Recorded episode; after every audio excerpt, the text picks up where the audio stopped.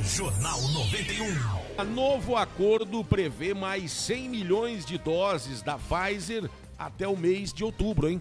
Olha, e daí tu totaliza 200 ou 200 milhões de doses, 200 milhões de doses do laboratório norte-americano para o Brasil ainda neste ano. Por quê? Algumas doses que já chegaram para Curitiba, para o Paraná ontem à noite, já já a gente vai falar sobre isso também, mas é, estas doses da Pfizer, principalmente para as capitais brasileiras, que são as cidades que têm mais condições, porque essa vacina tem que ser armazenada é, diferentemente das outras, em função das temperaturas. O ministro da Saúde, Marcelo Queiroga, ele esteve ontem num evento em São Paulo, na Fiesp, que é a Federação das Indústrias do Estado de São Paulo. E ele apresentou algumas propostas e defendeu medidas tomadas até agora pelo Ministério da Saúde, como, por exemplo, o uso de máscara, que não é novidade para ninguém. Né? A gente tem cobrado isso há muito tempo, desde o início da pandemia. Mas tem uma situação que o ministro falou ontem que eu acho que a equipe do ministro está acompanhando aí o Jornal 91, porque desde o começo da pandemia a gente tem batido numa tecla importantíssima através de informações que recebemos dos nossos ouvintes. O transporte coletivo, a lotação no transporte coletivo, ou pelo menos esta possibilidade.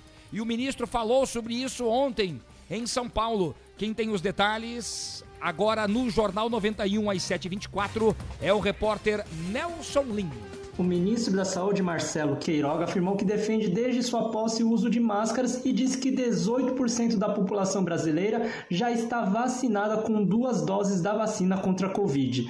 Poucos países que têm capacidade de produção de vacinas no território nacional através de duas instituições públicas, a Fiocruz e o Butantan. E a Fiocruz é, vai começar a produzir vacinas com IFA totalmente nacional a partir é, do, do terceiro trimestre. Ele também afirmou que o Ministério está estudando formas de viabilizar o primeiro coquetel de medicamentos contra a Covid-19. Além disso, o ministro Queiroga também afirmou que é necessário encontrar medidas para evitar aglomerações, principalmente no transporte público. E eu perguntava se existia algum tipo de estratégia da ANAP para que os funcionários dos hospitais chegassem aos hospitais. Como é que eles vão? Né?